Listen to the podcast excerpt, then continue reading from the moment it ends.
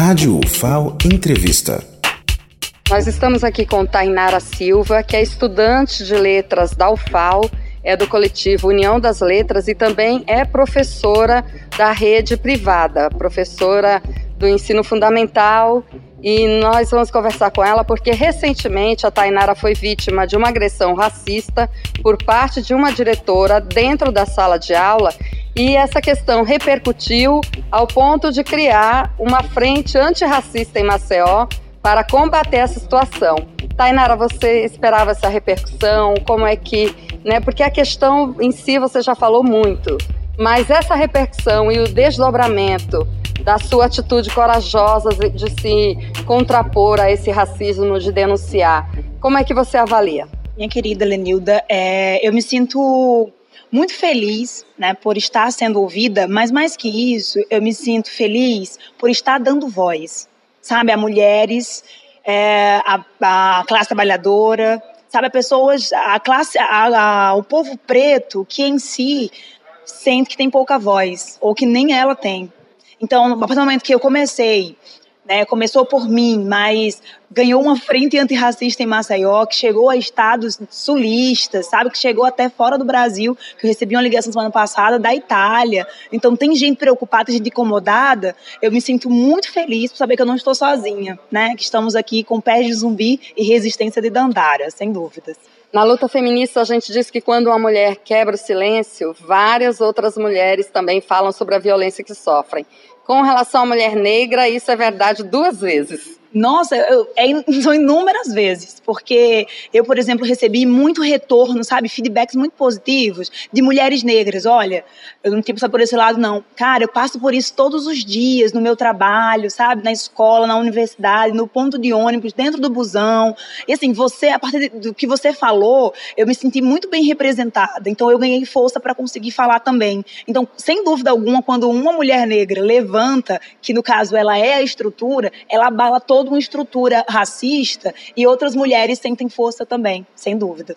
E suas inspirações? É, você já falou bastante, citou bastante Angela Davis. Fala um pouquinho sobre seu percurso teórico nessa luta, porque a gente vê que você tem um embasamento, que, que não foi a partir dessa agressão que você levantou a voz. Você é uma militante dessa causa. Eu tenho em mente, Lenilda, que eu parto da perspectiva pedagógica e tenho em mente que a gente precisa, que o povo, a branquitude, não nos quer pesquisando, não nos quer sabendo, publicando.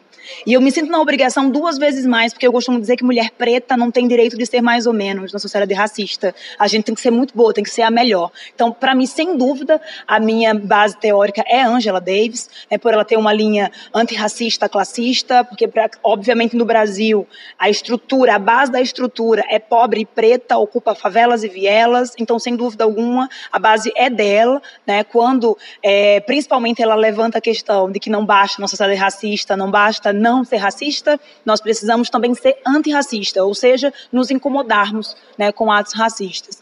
E também eu levo muito para mim quando ela levanta a questão de erguer-nos enquanto, enquanto subimos, que é uma questão de levantar mulheres pretas. Sabe, eu não vou competir com mulher preta. Sabe, eu quero que ela cresça comigo, quero evoluir, quero levar mulheres pretas ao topo comigo, sem dúvida alguma. Então, sem dúvidas, Angela Davis é a minha base teórica. E falando sobre a universidade, essa questão também levanta a importância das cotas, a importância da universidade, abrir espaço para o povo negro, o povo da periferia. É, essa é uma causa também sua dentro da universidade? Indubitavelmente. É preocupante quando a gente chega à universidade pública né, e não encontra povo preto sabe? E majoritariamente encontramos esse povo em cursos, né, a, considerados marginalizados.